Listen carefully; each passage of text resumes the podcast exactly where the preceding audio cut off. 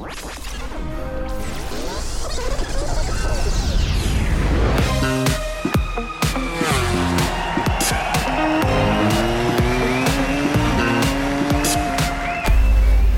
buenas a todos y a todas y bienvenidos a este podcast de MotoGP. Ya van 18 en esta temporada 2020, un podcast que hoy, Ernest Riveras, arrancamos yo creo que con un chute, un subidón de energía porque ya tenemos calendario oficial para arrancar la temporada 2020 otra vez. Sí, no sé de qué color sería la fumata aquí en MotoGP, pero ya tenemos fumata blanca, ya vemos calendario se ha confirmado lo que más o menos en este podcast hemos ido anticipando, ¿no? Y se han confirmado esas primeras fechas de 19 de julio Gran Premio de España y 26 de julio Gran Premio de Andalucía. Y a partir de aquí, un bonito calendario en, Europa y Zaskun hasta el 15 de noviembre, con muchos circuitos repitiendo dos carreras y, como habíamos avisado, la mayoría de ellos circuitos españoles. 12 más un circuitos eh, en Europa eh, tiene, contiene este calendario. Tú lo has dicho, esas dos carreras en el circuito de Jerez, le seguiría la de la República Checa, dos en Austria, dos en San Marino, una en el circuito de Cataluña, una en Francia, dos en Aragón y dos en el, en el circuito Ricardo Tormo, dos en Valencia. Por cierto, 12 más 1 que carreras y este sería el 12 más 1 podcast en el confinamiento, pero ahora ya técnicamente ya no está en confinamiento, ya estamos fases 2, fases 3 en algunos sitios, así que ya salimos a la calle. Habrá de todo entre los que nos escuchen ahora. en la viña del Señor. Exacto. Y los nombres, ¿eh? que el otro día especulábamos que yo te dije, bueno, habrá que renombrar esos grandes premios. Dije, en la, en la Fórmula 1 han hecho el Gran Premio de Estiria, por ejemplo, el segundo mm. de África. Pues mira, aquí también, el 23 de agosto, Gran Premio de Estiria. Y bueno, el segundo de Jerez es Andalucía, que ya lo sabíamos, el segundo de Austria Estiria, el segundo de Misano es... Emilia Romagna y de la Ribera de Rimini. Toma. el, segundo de Aragón. Teruel. Gran premio. Teruel existe más que nunca, va a existir en este año. Vamos a romperla ahora. Y luego, en cambio, el de Valencia no es el segundo, será el primero, porque el Gran Premio Comunidad Valenciana se mantiene en su fecha, la primera, la primigenia del calendario del año pasado, 15 de noviembre, y el primero tiene un nombre que ya lo había tenido en el pasado la Fórmula 1 en Valencia. El Gran Premio de Europa. En efecto. Eso eh, y sí, sí, eh, preguntaremos también, porque hoy uno de nuestros invitados, por cierto, va a ser el director del circuito Ricardo Tormo, Gonzalo Gobert, mm. al que, que, bueno, le preguntaremos por qué se han decidido finalmente por ese nombre para, en este caso, el primero de los dos grandes premios que se disputarán allí. Y, unos datos importantes, el calendario con fechas, ¿eh? 19 de julio a 15 de noviembre, o sea, de, sprint. La mayoría de carreras van a ser empalmadas, tres carreras consecutivas, parón de una semana, tres carreras consecutivas, parón tres carreras, o sea, va a ser una locura, como ya decíamos. Y aquí son dos claves. Una, quedan Austin, Termas de Río Hondo, Tailandia y Malasia, ahí al final de temporada, a ver si podemos ir eh, después del 15 de noviembre. Si se puede ir, mm, se harían en paquetes Américas, Argentina a la vez, Tailandia, Malasia a la vez Vamos a ver si se puede ir, si puede haber público entonces. Eh, estos eventos, perdona, se confirmarán si están o no antes del 31 de julio. Y la temporada se acabará, pase lo que pase, esté América, Argentina, Tailandia, Malasia o la que esté, no más tarde del domingo 13 de diciembre, con un máximo de 17 eventos, contando que el de Qatar ya es el primer evento. Así que si tenemos Qatar más los 12 más 1, estamos en 14, de las que quedan de esas cuatro, máximo podríamos hacer tres o las cuatro si se cayera alguna de las que están ahí cuestas en el calendario. Perfecto. ¿Te ha parecido bien mi explicación? Lo has dejado todo muy claro. Sí. Eh, el público es la clave ¿eh? para ir a las Américas, Argentina, Tailandia, Malasia y también para ir a Francia en octubre. Y ya le preguntaremos ahora a Gonzalo Gober, pero ya también algunos circuitos como Motorlano, como la Comunidad Valenciana, ya están hablando, bueno, igual en esa época Mm, Cataluña no, pero esos de eh, Motorland y de la Comunidad Valenciana igual con público. Eso también le tenemos que preguntar ahora a otro de nuestros invitados, ¿no? Al director médico del campeonato, Ángel Charte, para que nos hable de los protocolos médicos. Sí, protocolos médicos que, bueno, ya han anunciado que van a ser tremendamente estrictos, más que el confinamiento que hemos tenido todos durante los primeros meses. Eh, y que creo que ahora mismo eso es lo importante. O sea, es verdad que el ser humano siempre, nunca estamos satisfechos y siempre queremos más. Entonces, ahora que hay carreras, las queremos también con público, pero desde mi punto de vista, ahora lo que hay que hacer es ser responsable e ir paso a paso. Y oye, importante que haya carreras. Hmm. Y ya está. Y luego, pues ya hablaremos. Efectivamente. Y hablando de carreras, ya van saliendo, claro, primero tenía que ser el calendario de la Fórmula 1, luego sale el de MotoGP y ahora saldrán las otras competiciones del motor Sport y también en lo que respecta a otros de dos ruedas. Ya ha salido el calendario del Mundial de Moto E. Vamos a tener dos, cuatro, seis, siete carreras en eh, tres circuitos distintos. O sea, coincidiendo con el Gran Premio de España, con el Gran Premio de Andalucía, habrá carreras de Moto E Coincidiendo con el Gran Premio de San Marino habrá carrera de Moto E. Los dos días del Gran Premio de la Emilia Romagna en San Marino habrá Moto E. Y los dos días de Le Mans, tanto el sábado como el domingo, habrá Moto E. O sea, tres circuitos, el circuito Jerez Ángel Nieto, el World Circuit Marco Simoncelli y el circuito Bugatti de Le Mans, acogerán en tres circuitos, lo dicho, siete carreras, 19 de julio, 26 de julio, 13 de septiembre, 19 de septiembre, 20 de septiembre, 10 de octubre y 11 de octubre. Así que también ese calendario lo tenemos. Efectivamente y en los próximos días, pues todo, ¿no? Lo que se hace prever es que seguirán saliendo los que todavía están pendientes, el de Superbikes, el de la Red Bull Rookies Cup, porque todo va a retomar la actividad. Mm, efectivamente. Y por cierto, una cosa, lo que sí sabemos, y también el de FinCEP Repsol es el que saldrá, pero ya sabemos que las dos primeras carreras en Portugal, pero cuidado, atentos amigos de Dazón, porque no van a ser en domingo las carreras, porque como el 1 de julio se abren las fronteras, podríamos decir, si el, primer CEP fuera el, domingo 5, no daría tiempo a llegar todo el, todo el paddock de que vienen de toda Europa y de todo el mundo eh, a, poder correr el domingo. Entonces, si se abren las fronteras con Portugal eh, el 1 de julio, pongamos, aunque se puedan abrir antes, ese FIM CEP Repsol de Estoril se correrá el martes 7 y el siguiente, en lugar de correrse ni el domingo ni el martes, se correrá el lunes. O sea que las dos primeras carreras serán una en martes 7 y la otra el domingo 13. Y esa semana del 13 ya, a final de esa semana tendremos el Mundial. O sea que ya va a ser empezar Izaskun y despedirte de la familia porque va a ser pim pam, pim pam, entre todas las competiciones que tenemos desde el 19 de julio hasta, hasta finales de año en circuitos. Despedirme, dices, y ya me despedí, me despedí en Navidad del año pasado, sin saberlo, pero mira. pero bueno, en cualquier caso, esas carreras del CEP da igual, que sean el lunes en martes, las veréis en directo en Dazón. O sea, eso, eso por descontado. Y bueno, todos estamos con una sonrisa, hemos empezado el podcast así. Eh, especialmente esa sonrisa, eh, yo creo que es todavía más amplia. Si hablamos de, pilotos, uno de ellos nos va a acompañar también en nuestro podcast. Estaremos un ratito charlando con Alonso López. Y, el que tiene doble sonrisa, yo creo, por el calendario MotoGP y porque puede presumir ya de o empezar este 2020 eh, con renovación en el bolsillo, es Alex Espargaró, que finalmente ha firmado ya esa renovación con Aprilia para 2021 y 22. Que podría ser su último contrato, ¿no? Un poco en sus palabras, eh, por la edad y por ya sus expectativas. Si lo puede hacer bien con la Aprilia, hacer este último contrato, la Aprilia ha mejorado un montón, como vimos en el test.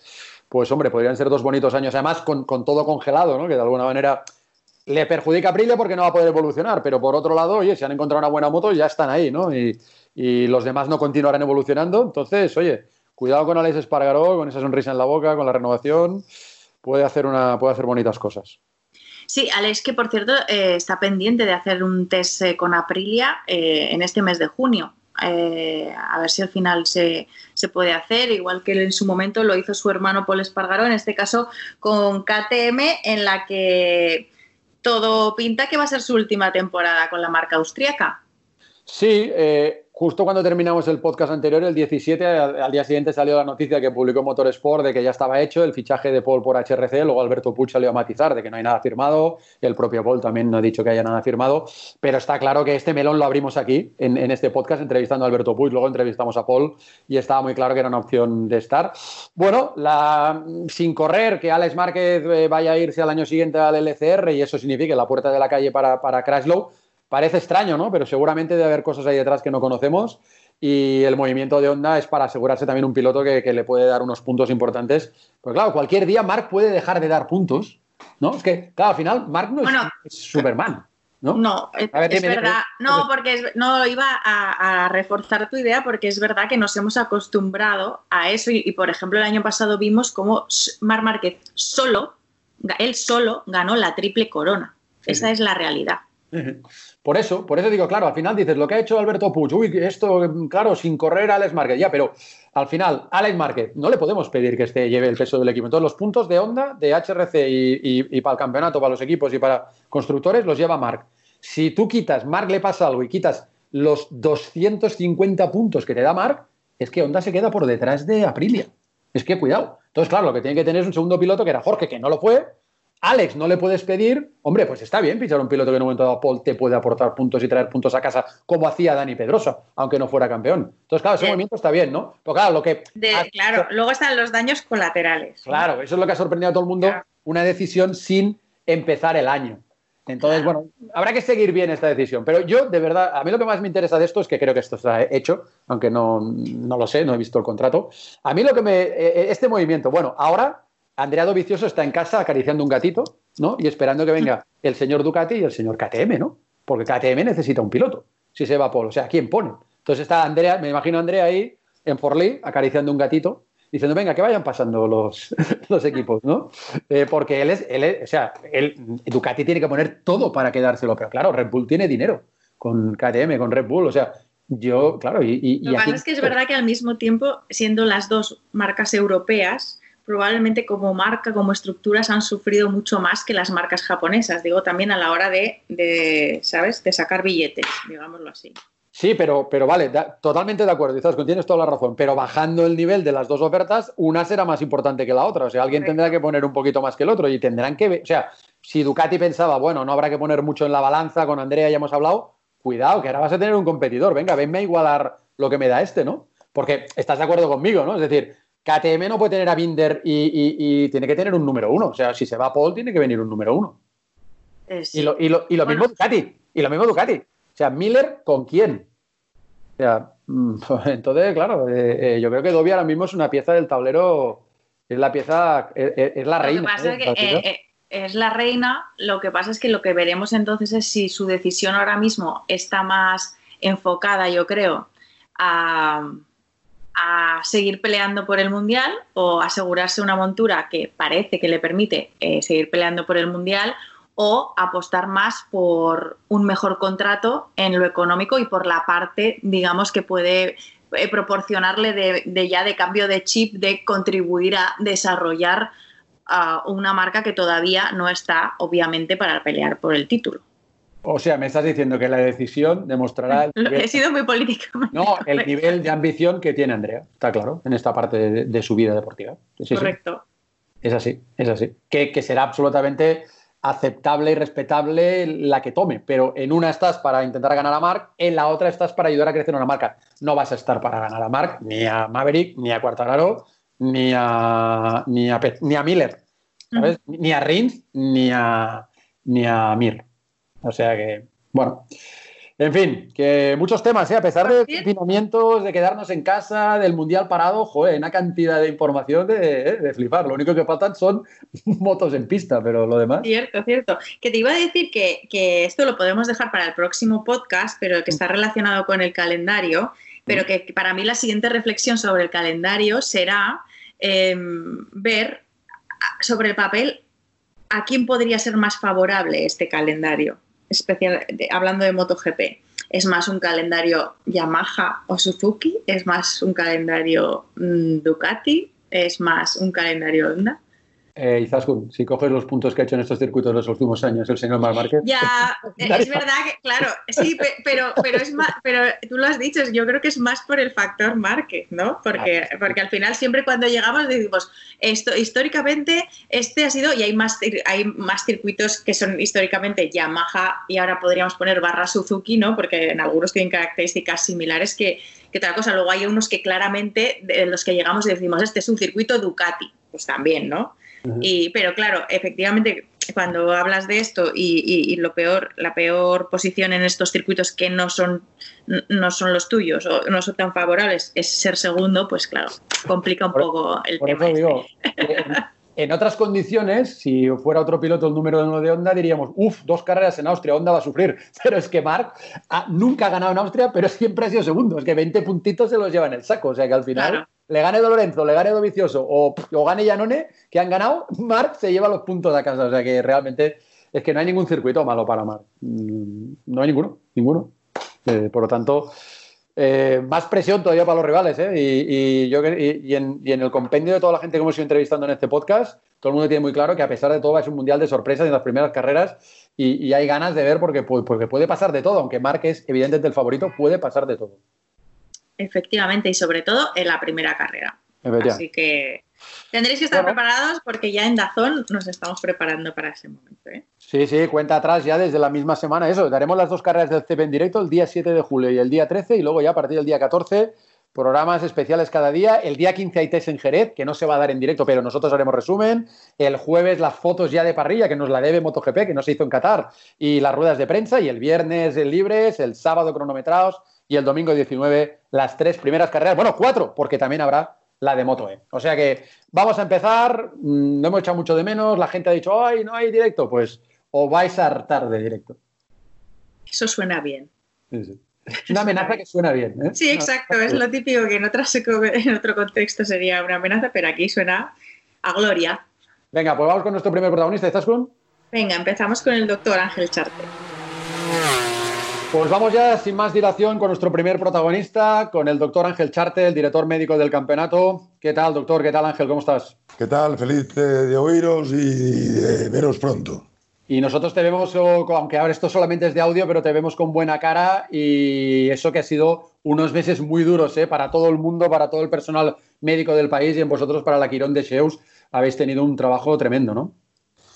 Pues primero muchas gracias por tu, por, tu cariño hacia, hacia mi hospital y a mis amigos y sobre todo recordar eh, que hemos pasado una época dificilísima, me atrevería a decir que terrorífica, eh, la idea es pasar página pero no olvidar y eso significa que no se nos puede borrar lo que hemos sufrido. ¿no? A partir de aquí, la ilusión es volver a reiniciar todo esto, pero sí que es verdad que lo hemos de hacer con responsabilidad, con mucha responsabilidad. Y sobre todo, dejarme decir que acordémonos de los que ya no están, porque son los que verdaderamente han sufrido, los que ya no están. Efectivamente, vamos a tener que hacer todo bien por su memoria y para que esto no vaya más. Entonces, si te parece, como queremos hablar contigo de los protocolos que se van a aplicar este año en un campeonato que ya tiene calendario confirmado eh, y que vamos a empezar el 19 de julio en Jerez, hazme un titular eh, así y luego te vamos preguntando específicamente por cosas con Izaskun. Un titular, ¿qué es lo más importante del protocolo que ha diseñado MotoGP para asegurar el Mundial? Lo más importante como definición y como titular para mí sería seguridad médica total, y sobre todo responsabilidad por parte del personal que vaya a estas carreras. Ese sería el titular importante. Y en dos por ir desgranando, Ángel, por ejemplo, ¿cuáles serán las medidas que habrá que tomar antes de viajar? Vamos a ver, nosotros que llevamos trabajando, y debo decirlo claro, con Carlos Ezpeleta al frente y evidentemente con Carmelo, yo recuerdo que nada, nada más volver de Qatar, eh, que era un tema que todavía estaba, que hablábamos de Italia, de, de, Wuhan, etcétera, etcétera. Al llegar aquí ya nos vimos que esto, esto era una, un tsunami terrorífico de virus 19, ¿no? Pero Carlos eh, y Carmelo, eh, del día uno, me llamaron y me dijimos de volver a empezar a hacer motos, ¿no? Y yo pensé, hostia, en la situación en que estamos, oye, mm, vamos haciendo cosas, pero ahora la, dedicación mía exclusiva es en mi hospital. Bueno, esto ha ido evolucionando, se ha ido trabajando y hemos llegado a hacer un protocolo mm, de prevención y médico que yo creo que está eh, que es de un nivel muy elevado, no solo científicamente, sino eh, de forma profiláctica y de forma totalmente eh, efectiva. Nosotros, eh, en ese protocolo que evidentemente hemos tenido que presentar en el Consejo Superior de Deportes, en el Ministerio de Salud y en los gobiernos donde nosotros vamos, y los ministerios de los gobiernos donde nosotros vamos a, correr, es un protocolo mm, muy estricto y muy rígido. Esa es la verdad y la situación. Ya sé que muchos dirán que estamos en fase 3, en la fase de nueva normalidad y todas estas historias, pero Inicialmente en nuestra primera carrera vamos, a ser muy encriptados, muy sectorizados y muy confinados. Y lo primero que vamos a hacer es eh, pedir a cada una de las personas que evidentemente eh, han disminuido en cuanto a, volumen de, de, personas que van a venir a trabajar al mundial y a los pilotos, mecánicos, etcétera, etcétera, etcétera, es una prueba de PCR, que es la prueba genómica eh, la más efectiva del COVID-19 y luego una serología IgG-IgM en la que podemos observar si el paciente ha estado o está o ha, pasado la enfermedad. Eso, perdón, se hará tres días antes de, eh, de llegar, en este caso, al circuito de Jerez. Por ejemplo, si los equipos llegan pues el lunes, tres días antes tendrán que hacerse la prueba PCR y serología por el método ELISA, que es un método que en lugar de ser una punción en la punta del dedo, será, es una detección por vía sanguínea. Esto nos diga, cuando lleguen a Jerez, volcarán en un, que luego, si quieres lo explicaré, en una aplicación en que nosotros tendremos nada más llegar a Jerez si eh, eh, la persona que, que venga está exenta de virus 19, de COVID-19. Entonces se le dará autorización para entrar. Nosotros nos reservamos en estos 15 días porque, insisto, habrá un tema de sectorización y de, y de confinamiento, nos reservamos la capacidad de hacer test aleatorios o PCRs aleatorias, no solo en sospechas, sino que eh, de forma, insisto, eh, de forma pues aleatoria podemos ir a un box, o tú, pam, pam, pam, pam, ¿de acuerdo? Esto es por su bien, no, no es por el nuestro, y es por el bien del mundial. Es decir, no podemos caer en la irresponsabilidad de que esto salga mal. Nos jugamos mucho y creo que esta primera carrera ha de ser muy, muy, muy estricta. Para eso se ha hablado con los directores de los equipos y se, les ha explicado esa rectitud que será penalizada si no se cumple con la categoría más alta de que puede haber una penalización y creo que todo el mundo puede entender a cuál me refiero.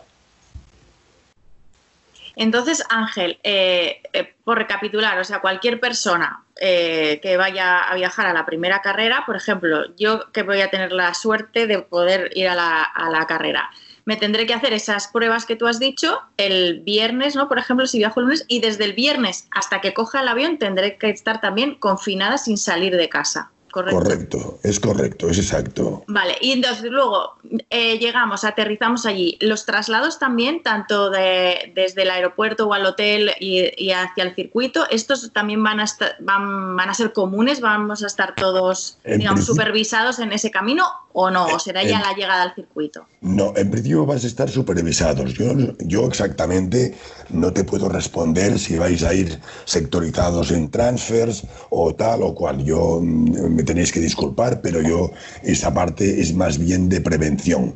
Nosotros hemos fichado una, una, una empresa que se llama Quirón Prevención del, corporativo y estos son los que se encargan en realidad de eh, organizar EPIs, eh, procesos de encriptación, etcétera, etcétera, etcétera. Pero en principio vais a estar completamente eh, sectorizados. Y esto lo, tenemos bastante claro, Ángel, porque al final en España, bueno, estamos aprendiendo, el doctor Simón es una figura familiar ahora para todos y vamos aprendiendo mucho de, cómo se hace en casa, ¿no? Pero claro, eh, esto vale para todos, los que vengan de fuera, los que estén aquí. Pero ahora nos planteamos que nos vamos a la República Checa a la tercera carrera. Eh, esto ya sube el nivel ¿no? de complicación ahí. ¿Hay protocolos distintos? No. Hay un protocolo único, único, eh, que está aprobado por el Consejo Superior de Deportes, que es el que hemos presentado y el cual debo decir que hemos sido felicitados. Pero cuando lleguemos a Chequia, contactaremos, y que ya hemos contactado con las autoridades sanitarias checas y acoplaremos nuestro protocolo al suyo, porque estamos en su país, ¿de acuerdo? Que no difiere excesivamente. Miren, nosotros insisto, ¿eh? vamos a llegar a los países en una fase mm, ya elevadísima, fase elevadísima de normalidad o de nueva normalidad, que creo que es como le llaman ahora. Pero sí mantendremos, aunque desescalemos de forma laxa, no de forma rígida, sino de forma laxa, podremos ir desescalando cuestiones. Pero sí que es verdad que vamos a mantener una estructura muy vigilante el resto del mundial que quede. Y, por ejemplo, Ángel, ya dentro del circuito, además de, lo que nos has dicho, de que haréis test eh, de forma aleatoria y demás, em, ¿cómo habéis sectorizado el paddock? O sea, digamos, cada equipo se convertirá en una familia y solo puede tener relación entre ellos. O sea, ¿cómo, cómo va a ser esa parte? Correcto. Es decir, en realidad hemos sectorizado el paddock como cada familia es una familia. Por ejemplo, en equipos que haya que hay dos motos, habrá la familia de una moto y la familia de otra moto. Ya, pues, lo digo por, por el, el, adjetivo que tú, que tú has, has presentado. Esos están sectorizados, ¿de acuerdo? Y nosotros sabemos perfectamente la situación de cada uno y los contactos que puede tener cada uno. Hemos montado una, unidad de triaje con los CMOs de cada circuito, donde nosotros, a partir de las 7 de la mañana, volcarán los jefes de equipo una serie de datos y de síntomas que, que mm, recibirá de cada uno de sus miembros. El responsable va a ser el jefe de equipo. Si el jefe de equipo tiene ocho personas, estas personas cada mañana y durante el día irán volcando datos sintomatológicos. Nosotros vamos a funcionar más con la clínica, o sea, con los síntomas, que con, las, con los test. ¿De acuerdo? ¿Por qué? Porque la clínica es lo que manda actualmente. El test PCR a partir del tercer día pierde validez. ¿De acuerdo? Pero claro, si yo estoy en mi casa, en mi sector, y convivo con nueve personas y no salgo de mi sector, difícilmente voy a contagiarme, ¿de acuerdo? O sea, el contagio vendrá si yo salto este confinamiento. Entonces, no, no, había Sí, sí, no, Perdón. Y entonces nosotros hemos, tendremos una jaima, entre comillas, que se le llamará unidad de triaje, que ahí el más mínimo síntoma será triado por mí y por el equipo médico mío. A partir de aquí decidiremos, el COVID es un bicho, es un virus que mm, es muy mórbido, muy letal, pero en cambio es, mm, iba a decir noble, que no lo es, pero bueno, tiene su nobleza. Es decir, nunca altera ningún síntoma, siempre da los mismos síntomas, siempre eh, se manifiesta de la misma manera. Problema respiratorio, fiebre, y lesión pulmonar grave. En eso el virus nunca nos ha engañado. A partir de aquí, pues de ese triaje se aislará, porque estaremos uh, con los médicos, con las EPIs eh, pertinentes, la gente que tenga contactos irá perfectamente uh, uh, uniformado en prevención y de ahí se trasladará por un circuito que hemos hecho, en este caso el de Jerez, al hospital de Jerez, donde tendremos una sala COVID, a pesar de que ellos ya están desescalados, tendremos una sala COVID, es profesor, ahí practicaremos las eh, pruebas pertinentes si hay que hacerlas allí, porque a veces hay asintomáticos que sospechamos y luego son positivos. Ese se quedará totalmente eh, eh, confinado en el hotel o en su habitación y el que sea subsidiario del hospital será eh, confinado en el hospital para pruebas radiológicas, etcétera, etcétera, etcétera. Sea quien sea, ¿eh? ahí sí que no estaremos mirando currículum, sino que estaremos mirando el que nadie puede infectar a nadie, ¿no? O sea, el que se esté jugando el mundial o el último de la última categoría, da igual. Cualquiera estará fuera. Había un político que decía, eh, puedo prometer y prometo, y usted sabe grande quién es, oiga, yo no voy a cumplir a rajatabla. Es decir, es decir, mmm, nadie me ha presionado, nadie me va a presionar y nadie me presionará. Nadie. Estamos seguros conociéndote, Ángel. Entonces, déjame reflexionar una cosa. Entonces, eh, claro, los boxes son pequeños. Cuando uno trabaja en el motor, trabajas hombro, hombro con hombro. Imposible distancias de seguridad. Pero como lo hemos dividido por familias, no nos tendremos que llevar las manos a la cabeza si vemos a todos los mecánicos de un equipo metidos dentro de un metro, porque eso es como si estuviéramos hablando de mm, mi mujer y yo, ¿no? Que hemos estado tres meses juntos. Son una familia que no, no, o sea, hoy se están abrazando los futbolistas, no, hoy están los mecánicos uno al lado del otro, están al lado del piloto. Eh, eso estará controlado, lo podrán hacer porque estará todo controlado estará controlado porque además tomarán, aparte de ser una familia y estar codo con codo, tomarán las medidas higiénicas de la vía aérea y evidentemente las medidas higiénicas de, tren superior, de manos, etcétera, etcétera, etcétera. Lavados constantes. Mascarilla ahí está, les veremos. Llevarán mascarilla. y posiblemente en momentos eh, que no estén en fase muy activa encima de la moto y del piloto, irá con máscara protectora facial. Incluido el piloto, o sea, por ejemplo, la típica imagen esta que vemos de cuando entra el piloto, se baja de la moto, se sienta en su silla y se forma el corrillo este técnico para que él les cuente sus sensaciones. Ese corrillo que al que estamos acostumbrados seguirá siendo igual, pero con esas mascarillas, quizá con esas pantallas, incluido el piloto también. Incluido el piloto. El piloto podemos hacer dos cosas, que yo también no lo he hablado con ellos, pero, pero lo hablaremos. O no quitarse el casco, o bien, si se lo quita, como los demás estarán protegidos, justo con mascarilla y con, y con, y con mm, careta facial, el piloto se le colocará mascarilla y careta facial si así lo requiere o, seguirá con el casco puesto.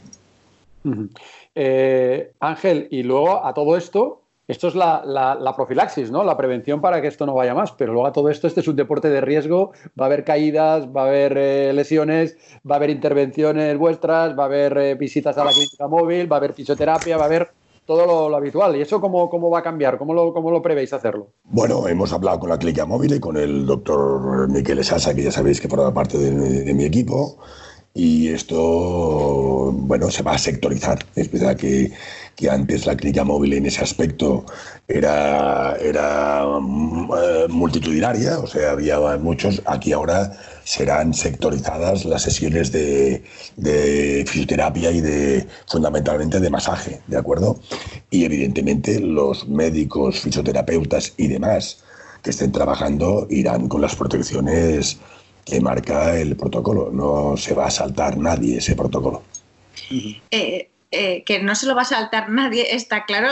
Lo, que, pero claro, se presentan en el horizonte eh, situaciones complicadas de gestionar, bueno, complicadas de gestionar o, entiendo que de hacer entender. O sea, yo ahora, por ejemplo, me imagino que un piloto que se esté jugando el mundial, de los que se están jugando el mundial, que se siente como un roble porque no tiene ningún síntoma, pero de repente en esa PCR previa a viajar da eh, positivo porque es asintomático. Eh, ese se queda en casa también.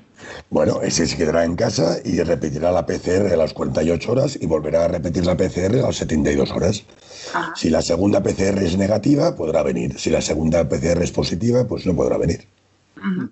y, Ángel, tú por tu experiencia, que habéis tenido muchísimos, desgraciadamente, pacientes en, la Quirón de Sheus, como en todos los hospitales de España, eh, ¿podemos ser optimistas? No solo de ir rebajando los protocolos, sino de que esto irá mejorando en general o no, no, eres, no eres optimista?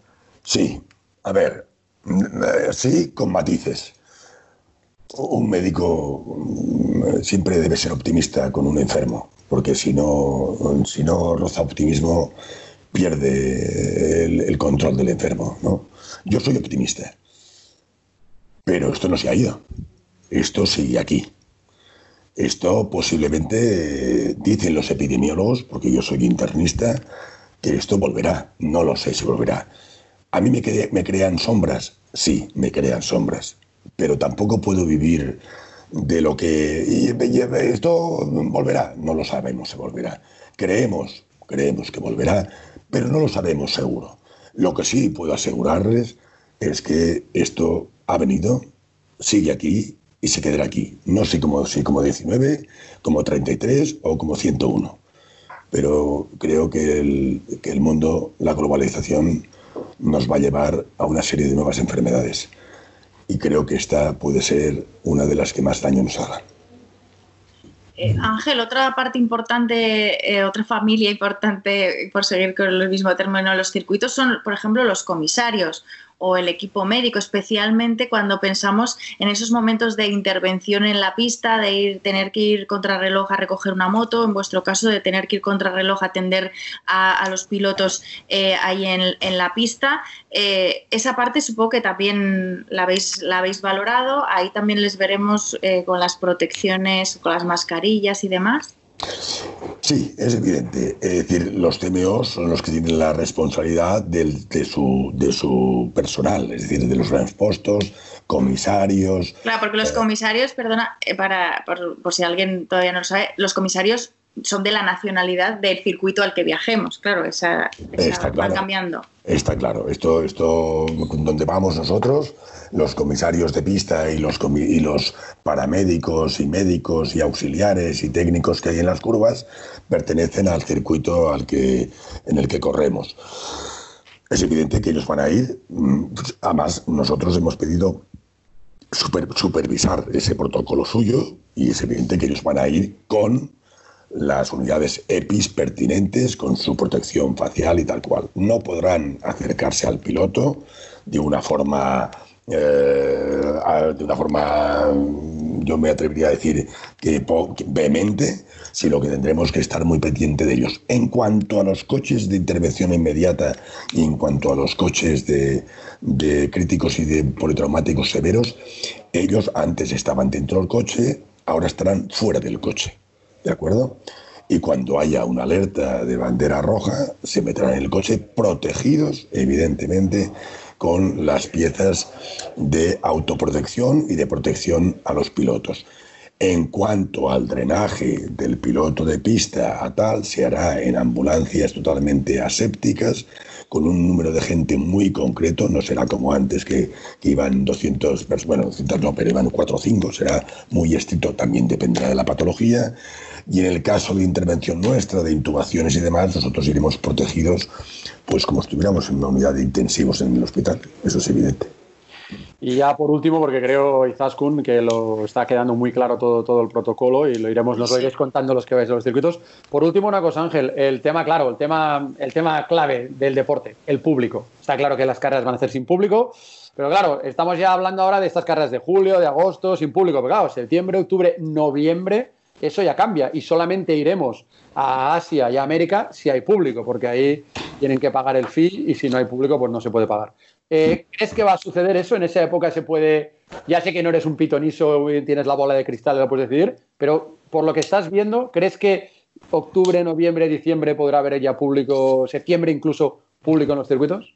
Hombre, vamos a ver, yo creo que si continuamos de esta manera y continuamos en esta situación de, de desconfinamiento, de desescalada y de la poca presencia hoy en día en los hospitales y en las ciudades de contagios de COVID-19, yo creo que sí. Yo creo que sí. Tampoco sé las circunstancias en las que está eh, Austin, en la que está Tailandia, en la que está Malasia o en la que está Argentina.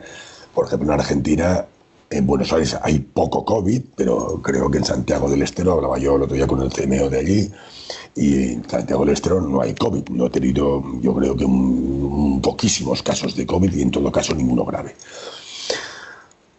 Yo mm, creo que hay que esperar yo creo que, en septiembre podríamos eh, plantearnos muchas cosas.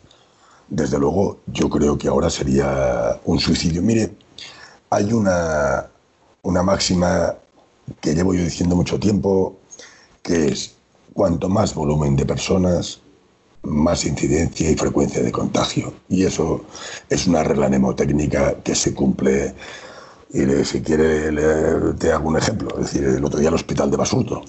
Mm, fue claro, ¿no? 30 mm, personas de golpe infectadas. ¿Por qué? Porque el virus sigue estando aquí, que nadie se equivoque. El virus no se ha ido. Al virus le hemos cortado la autopista por controles médicos. Y el tío está ahora rezagado, que si pasa por el lateral, que si el arcén, y va el tío culebreando. No sé, no sabemos qué ocurrirá dentro de tres meses. De momento estamos muy bien. el, ser optimista está claro, pero nos, hemos jugado, nos jugamos mucho en este mundial. Y yo creo, y Carmelo Peleta y Carlos están conmigo, Dorna, la fin, por supuesto, y la IRTA, de que no vamos a arriesgar ni el más mínimo ni el más mínimo ápice para que esto salga bien. Pues oye, fantástica la explicación, Izasco, ¿no?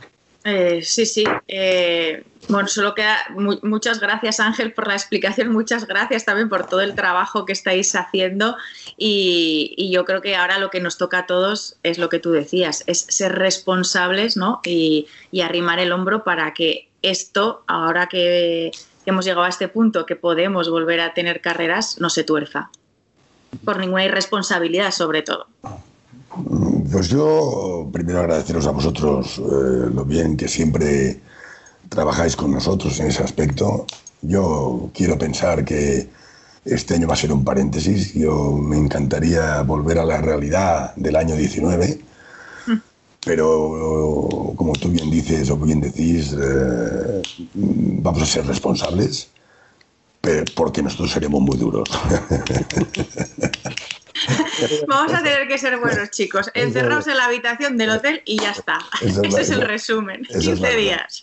Y luego, y luego es evidente. Porque eso, perdona Ángel, porque la gente, esto no lo hemos dicho, pero como hay dos carreras seguidas en Jerez, la gente que vaya a trabajar a Jerez no va a volver a sus casas. Habrá que quedarse allí los 15 días, eh, digamos, confinados en el hotel o en el hotel circuito, hotel circuito. Es así, ¿no? Es correcto.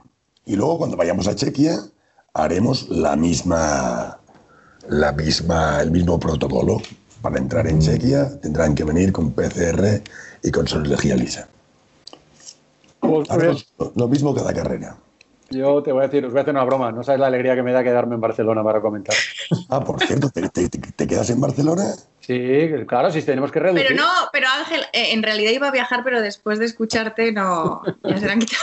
Menudo. Es broma, es broma. Menudo, morrazo, Ernesto. No, hombre, no, pero si nos ha pedido responsabilidad el consejero del el, consejero delegado de Dorna, ha dicho hay que reducir, pues los primeros hay que quedarse, los periodistas son los que irán los, los importantes, y Zaskun, los importantes, los demás nos quedaremos fuera. De todas formas. Lo justo, lo justo. Vale, iba a decir algo que prefiero no decir, pero ya te lo diré, ya te lo diré yo a, a solas. Vale, pero también tendremos la profilaxis adecuada en Barcelona, que al final vamos a estar Cribillé, Checa, yo, en, en oh. Carla Pérez, de Ricardo Jové, eh, Juan Martínez. Al final también habrá que cuidar mucho también eso, ¿eh? Que sí, Gran equipo. Muchas gracias, como el tuyo. Oye, pues un abrazo muy grande, Ángel. Muchas gracias. Y oye, de verdad, felicidades por todo el trabajo que habéis hecho y más que felicidades, muchas gracias, porque nosotros solo nos hemos quedado en casa, vosotros habéis tenido que ir al Tajo. Muchas gracias por, vuestra solidaridad y por, vuestro cariño. Un abrazo muy, muy grande. Muy grande. Gracias. Chao. Interesante la charla que hemos tenido con el doctor Charte y Ernest, uno de los pilotos, como todos, pero uno de los pilotos que va a tener que seguir también, por supuesto, ese protocolo cuando vuelva a los circuitos, es nuestro siguiente invitado, Alonso López. Hola, Alonso. Hola, ¿qué tal? Contento, supongo, ¿no? Ahora que ya tenemos oficialmente calendario, que vuelve la competición. Joder, después de tanto tiempo de cuarentena y de incertidumbre, pues al final que tengas ya más o menos las flechas claras y cuando vas a volver, pues al final es un alivio. Eh, ¿y, cómo has llevado tú este periodo que se ha hecho tan, tan largo? Además, eh, no sé si tú has estado en, Madrid, que ha sido una de las zonas en las que la verdad las cosas han sido más complicadas. Bueno, sí, estuve en Madrid, pero no exactamente en el centro. Entonces ahí, pues la verdad que no había casi casos y, he estado muy tranquilo en casa eh, entrenando y la verdad que se hacían los días mucho más amenos haciendo deporte. Estás en Los Molinos, que siempre en las transmisiones decimos, ¿dónde Los Molinos? ¿no? Que es un pueblo que está ahí al lado de Cercedilla. Eh, y, ha, hecho fresquito, porque el otro día justo hablábamos con Aaron Canet, dice, no, yo aquí en la comunidad valenciana saliendo en bici, dice, joder, el otro día vi a Alonso López salir en bici, estaba como nevando, ¿no? Ahí cuando has tenido que salir en bicicleta ha sido un poco extremo, ¿no? Bueno, depende, es que aquí no hay término medio. Ahora, por ejemplo, eh, está todo nublado y hace muchísimo frío, pero sí, depende del día. Hay días que hace muchísimo calor, no sé, está el tiempo un poco raro últimamente. Además de salir en bici, ¿cómo, has mantenido la intensidad en esos, en estos entrenamientos durante todo este tiempo? Bueno, mi preparador físico me enviaba también eh, algunos ejercicios que podía hacer en casa con el TRX, con el BOSU, eh, tablas de abdominales y ahí pues me iba manteniendo un poco eh, en forma. Y ahora que puedo ir al CAR de Madrid, estoy yendo ahí cuatro veces a la semana a entrenar y ya pues como haciendo casi vida normal. Hablando del CAR, tú has pasado por el CAR de Madrid y por el CAR de San Cugat, ¿no? El parte del año pasado estuviste viviendo en el CAR de San Cugat. Sí, sí, sí. No he estado interno en el de Madrid, pero sí que he estado muchos años aquí. ¿Y qué tal? ¿Cómo se lleva ahí en un de, alto rendimiento con, deportistas de, todo tipo de deportes? Pues la verdad es que me encantó. Tenía un compañero muy, muy interesante, la verdad, de pértiga y que me enseñó bastantes cosas de la pértiga y tal, y hablábamos un poco de todo. Y luego también eh, ya llevaba muchísimos años allí, creo que como casi 10 años, y entonces eh, digamos que gracias a él pillé rápido el hilo porque era completamente diferente el estar interno ahí en San Cugat que en Madrid, porque se hacen las cosas bastante diferentes y al final pues él me lo explica un poco todo y, un poco más ameno. Eh, ese ha sido solo uno de todos los cambios a los que te estás enfrentando en esta temporada. Eh, digamos eh, has cambiado de localización, has cambiado también de equipo, has cambiado de moto. ¿Cómo lo vas llevando?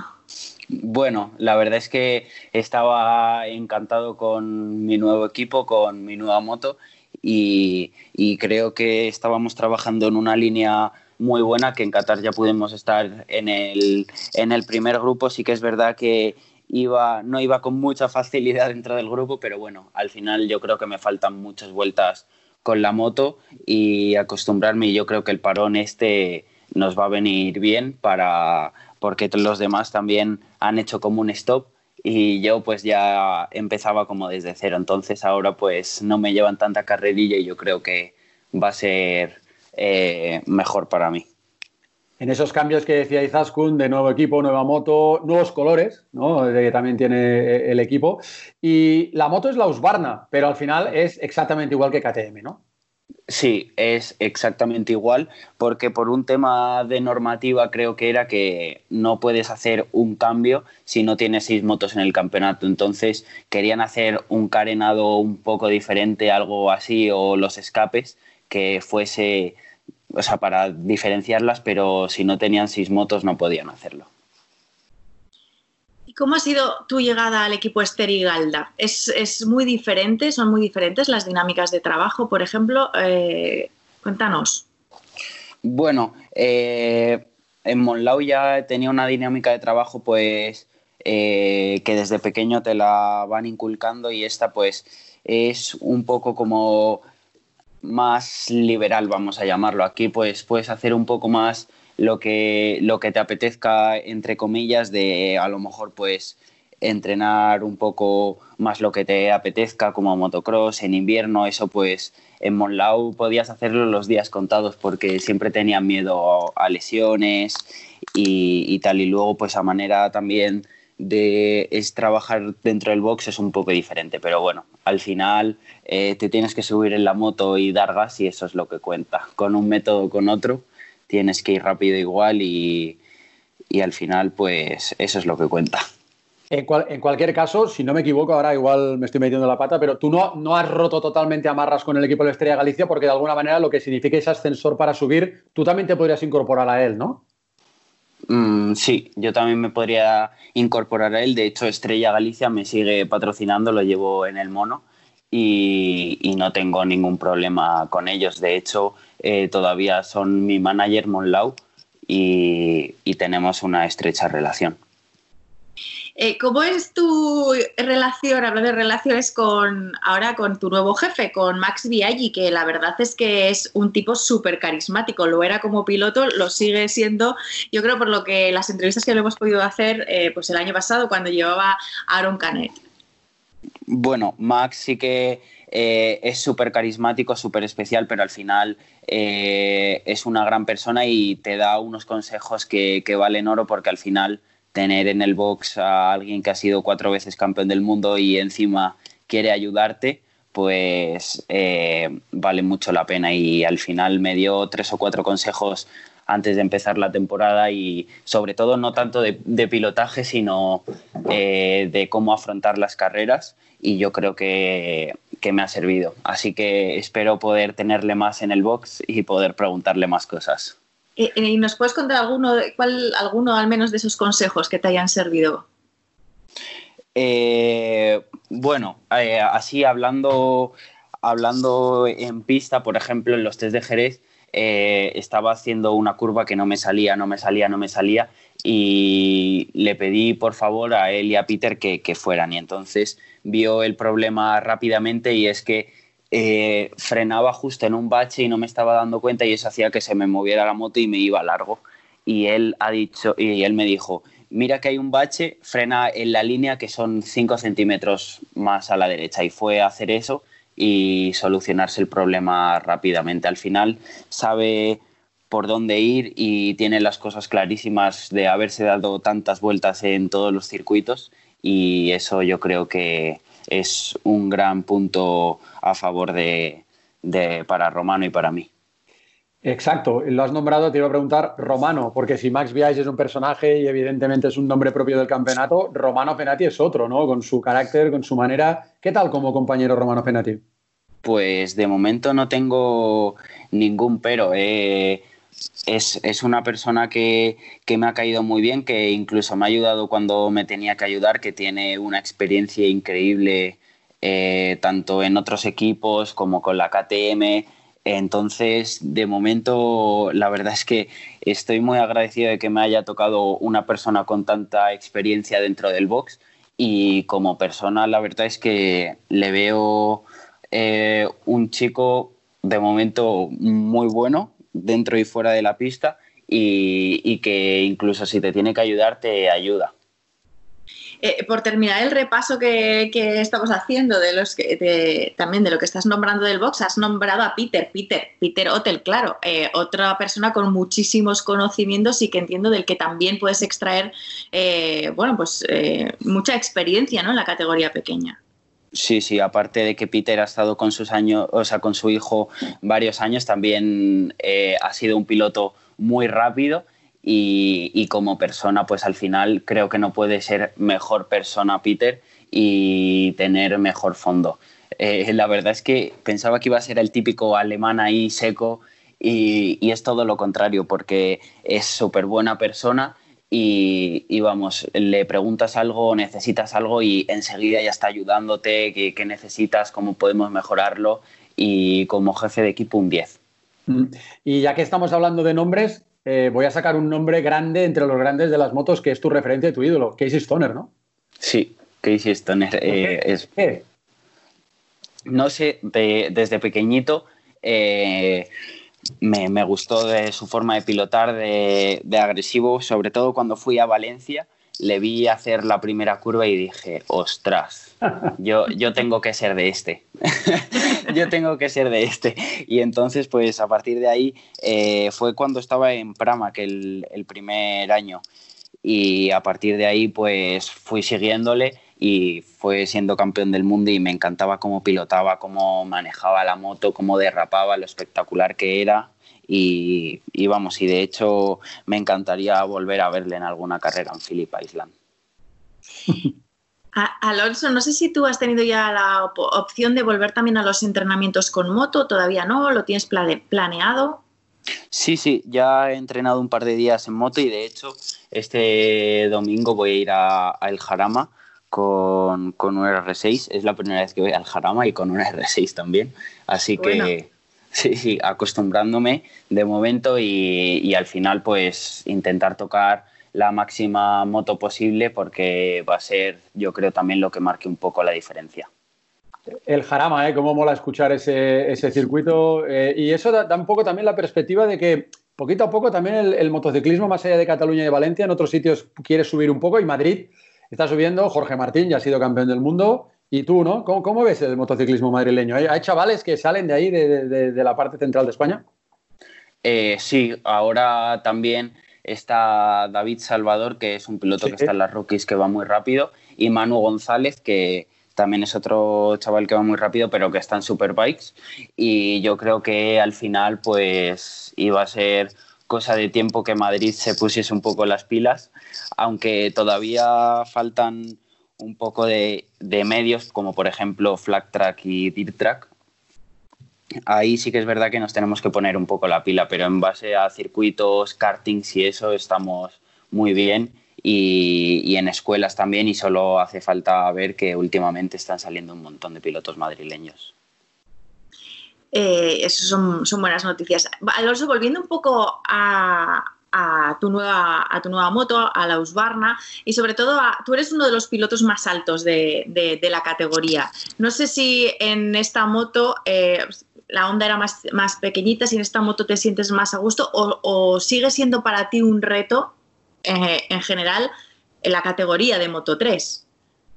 Bueno, al final en la onda sí que es verdad que era un poquito más pequeña visualmente, quizás no tanto, pero cuando me subí en la KTM dije, ostras, si es incluso más grande, o sea, engaña a la vista. Y lo que sí que es para mí un reto sobre todo es bajar de peso porque es que eh, al final mm, con pilotos como Masia, por ejemplo, que son muy pequeños, o Sergio García o, o Sasaki, pues que al final tienen muchísima aceleración por el peso y eso hace que tengan una ventaja eh, muy grande. Pero bueno, al final eh, tienes que estar luchando contra esto y, intentar contrarrestarlo de la mayor forma posible. Y eso pues con la KTM hace que me ayude porque tenía un poco, yo soy un piloto que me gusta parar mucho la moto y acelerar y eso la Honda quizás no me lo permitía tanto como me lo permite la KTM. Entonces, digamos que con esta moto el handicap es un poco menor. Eh, no sé si con esto del peso te va a pasar como, como Canet el año pasado, que llegó un momento que, nos confesó que soñaba con hamburguesas por la noche del hombre que pasaba.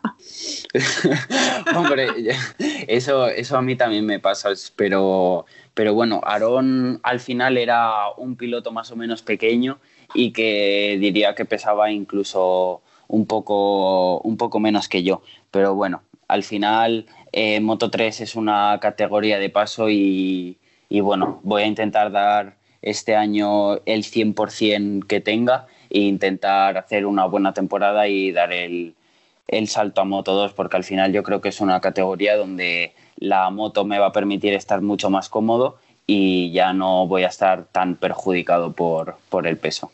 O sea, subir pase lo que pase, seas campeón o no, compitas o no, ¿no? O sea, que quieres salir de aquí. Bueno, mm, depende. A lo mejor si no competimos, no, me tocaría hacer otro año, pero bueno, no te engaño si digo que voy a dar el 100% para intentar dar el salto. Eh, Alonso, hablábamos días atrás con, eh, aquí en nuestro podcast con Chicho Lorenzo, al que conoces bien, y hablaba que eres el ejemplo de, piloto para tener como alumno, que absorbes, que tienes para, dar y que cuando aprendes una cosa la, pones en práctica muy fácil. ¿Eres así? Eh, bueno, sí, la verdad es que Chicho eh, es otra persona muy carismática del paddock y, entrenando con él la verdad es que he aprendido muchísimo. De hecho, pues eh, gracias a él he podido dar un salto de calidad en, el, en la parte final del año pasado y yo creo que también eso ha hecho que gracias a él me adapte más rápido a la KTM porque cuando entreno con él siempre estoy intentando probar cosas nuevas y sobre todo para eh, posturas como para adaptarme a diferentes situaciones que se me pueden venir encima de la moto. Entonces yo creo que eso ha hecho que, que me acostumbre ahí entrenando con él y que a la hora de estar en el circuito pues me haya adaptado bastante rápido a la KTM. Eh, y no sé, Alonso, si, si también eh, has podido entrenar o si eso se puede entrenar o es más cuestión de, concentración y de experiencia. Por ejemplo, eh, al principio tuviste muchos problemas con sobrepasar los límites de la pista, que, te costó más de un disgusto. no sé si eso ya lo podemos dar por lección aprendida. Sí, ya el año pasado al final se quedó en algo anecdótico que me salía muy poco y con la KTM me ayuda muchísimo más porque cuando sí que es verdad que cuando sueltas el freno y cuando no tienes gas gira muy poco la KTM, pero en el momento que empiezas a dar gas gira muchísimo más que la que la Honda y esto pues me ayuda a no salirme por los límites. Y es más, te, diría que hay veces que con la KTM que si tocas el piano pierdes tiempo. Entonces eso hace que, tenga un poco más de margen que con la onda y me ayude a que no me salga. Y porque vaya disgusto que nos diste. Bueno, el máximo disgusto lo tuviste tú, ¿eh? pero en Jerez 2018, que habías entrado tercero en meta, pero que te quitaron esa plaza por haber excedido el límite de, la pista. Un carrerón que hiciste, porque además de aquella carrera recuerdo que te llegaste a colar durante la carrera a la grava, volviste, remontaste, te metiste en el grupo y peleaste hasta el final. Jolín, qué, pena, ¿eh? Aquel día. Joder, ya ves, con el carrerón que hice, encima era mi primera carrera en España, mi primer año del Mundial, eh, tenía un subidón eh, increíble y yo creo pues que eso hizo que la motivación que tenía ahí eh, me ayudase a hacer tan buena carrera. Pues ya sabes, tienes la oportunidad el 19 de julio de quitarte la espinita. La próxima carrera, que será la segunda del año, que vosotros ya habéis corrido en Qatar, pero que vuelve a comenzar el Mundial, empieza en Jerez, así que tienes oportunidad. Escucha, yo te quiero hacer una última pregunta, porque yo creo que tú eres un tío súper educado, súper tranquilo, súper amable, pero luego, de repente, tienes pronto en la pista, porque, por ejemplo, el año pasado recordamos aquel incidente con tu compañero Sergio García Dols, que se te ahí en Breno, pero luego este año, por ejemplo, también en la Q1 de, de Qatar te enfadaste con Suzuki, ahí le tiraste como un manotazo. ¿Qué tienes? ¿Un pronto? O sea, que esa tranquilidad que te ve y de repente explotas ahí en, la moto. No sé, es que ahí es tanta tensión que, llevas en la moto, pues que al final yo creo que te hace saltar muy rápido, porque sí que es verdad que yo soy una persona muy tranquila, pero al final cuando me enfado tengo mucho carácter.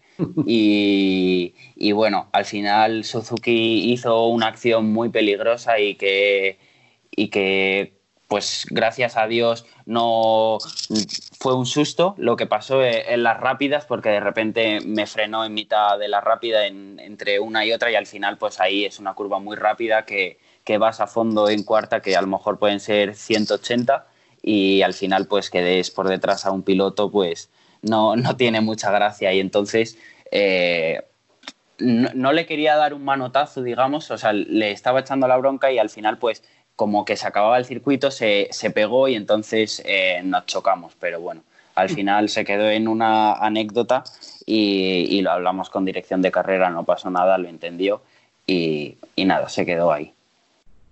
Alonso, eh, ya para terminar, eh, bueno, ¿cómo ves con el calendario en mano? Muchísimas carreras en circuitos españoles, de esos que conocéis todos con los ojos cerrados. No sé cómo crees que eso se va a traducir en el Mundial de este año en la pelea por el título de Moto 3? Bueno, al final los, los eh, circuitos españoles, quien diga que no miente, pero todos eh, nos lo sabemos igual de bien porque desde pequeños eh, competimos en el FinCEP con los italianos, con los franceses, vamos, con todo el mundo ha salido, tiene la misma escuela, entonces yo creo que nos beneficia tanto a los españoles como a todo el mundo. Entonces yo creo que al final eh, es igualdad de condiciones y quizá eh, si me dijeses que fuésemos a Tailandia, a Malasia, eh, a Qatar, a circuitos de estos donde los asiáticos por la ASEAN desde pequeños se lo conocen como la palma de su mano, pues te diría, ostras, los asiáticos sí que es verdad que tienen una ventaja, pero es que los asiáticos también vienen al FinCEP y se lo saben todos pues igual de bien que nosotros. Pues vamos a despedir, como decía Izaskun, pero déjame, permíteme que te pregunte una última cosa, un, detalle de esos de en las transmisiones con Carlas Pérez siempre decimos que eres de los molinos y, que eres el tiburón de los molinos, porque yo un día le pregunté a tu padre Paco, oye, Alonso va bien en agua, y me dijo, hombre, que le llaman el tiburón, ¿por qué vas bien en agua? Mm, no lo sé, desde pequeño eh, voy, muy bien en agua y, de hecho eh, la primera vez que quedé primero en un entrenamiento libre fue en agua en, Valencia. Y, no sé, desde pequeño es una cosa que, se me ha dado muy bien, que piloto muy fino encima de la moto y yo creo que eso me ayuda a que en agua tener todo más o menos controlado y, poder eh, sentir bien la moto. Pues nada, que muchísimas gracias, Alonso, que un placer hablar contigo y que te veamos ahí encima de los Barnas rápidamente en el equipo de, de Viaggi ya dando gas ahí en Jerez, que te debe una Jerez. Un abrazo muy grande. Igualmente, un abrazo. Mucha suerte. Gracias. Gracias, adiós. Pues vamos a cerrar ya nuestro podcast Cambia el Mapa con nuestro eh, tercer invitado, pero al final un poco como el día es la alegría de saber que tenemos calendario, vamos con un director de circuito, con eh, Gonzalo Gober, el director del el circuito, Ricardo Tormo, ahí en Cheste, Valencia. ¿Cómo estás? Muy bien, Ernest y Zaskun, aquí estamos. Con sonrisa de oreja a oreja, vemos eh, calendario y Valencia, Cheste, el circuito Ricardo Tormo no solo va a coger una prueba como siempre para acabar el Mundial, en principio a la espera de lo que pase con las pruebas asiáticas, sino que además dos. La primera, el 8 del mes de noviembre, Gran Premio de Europa y el día 15, puesto Gran Premio de la Comunidad Valenciana. Contento, ¿no? Contentísimo, fíjate, la verdad es que yo fui muy negativo y muy pesimista, más que negativo, pesimista al principio. Eh, fíjate que ahora confirmar pues, dos carreras y ayudar también al Mundial a, desarrollar este mini Mundial Express, eh, pues eh, es un orgullo y una satisfacción. Y, deciros que, bueno, que, Eh, estamos esperando mm, a ver si es posible que haya público o no. También se ha abierto esa ventana. No estoy diciendo que haya público. Por ahora está eh, declarado como sin público. Mm. Pero existe esa posibilidad de que a lo mejor pueda haber público y entonces eso ya sería la guinda del pastel, la verdad. Y claro, supongo que eso, que la gente ya sabe que las carreras en Europa van a ser a puerta cerrada, pero como se empieza a hablar eso septiembre, octubre y vosotros hablamos de noviembre, habrá gente que ahora empezado a llamar, oye, ¿cómo puedo comprar entradas, no? Bueno, sí, efectivamente, lo que vamos a hacer va a ser, eh, hay gente que todavía tiene la entrada, nosotros abrimos una ventana para que la gente que tenía la entrada pues eh, pidiese el reembolso. Es curioso porque habíamos vendido el 50% del aforo y solo reclamó, solo entre comillas, reclamó la devolución pues un 13% o algo así. Y ahora lo que haremos será, pues cuando tengamos todo claro y si hay público o no, volveremos a abrir una ventana. El que quiera que se le reembolse, se le reembolsará. El que se quiera quedar la, su entrada, pues servirá para la carrera del Gran Premio de la Comunidad Valenciana, que será la última. Y, pues con la otra ya veremos, pero en fin, esto ya lo trataremos cuando sepamos si puede, si puede haber público o no. Dejarme mencionar una cosa que no quiero que se me olvide, eh, cuando nos llama Carmelo Esteleta y nos, y nos dice el tema, nos propone el tema de las dos carreras y todo esto, pues nos dice, bueno, y hay que escoger un nombre, ¿no?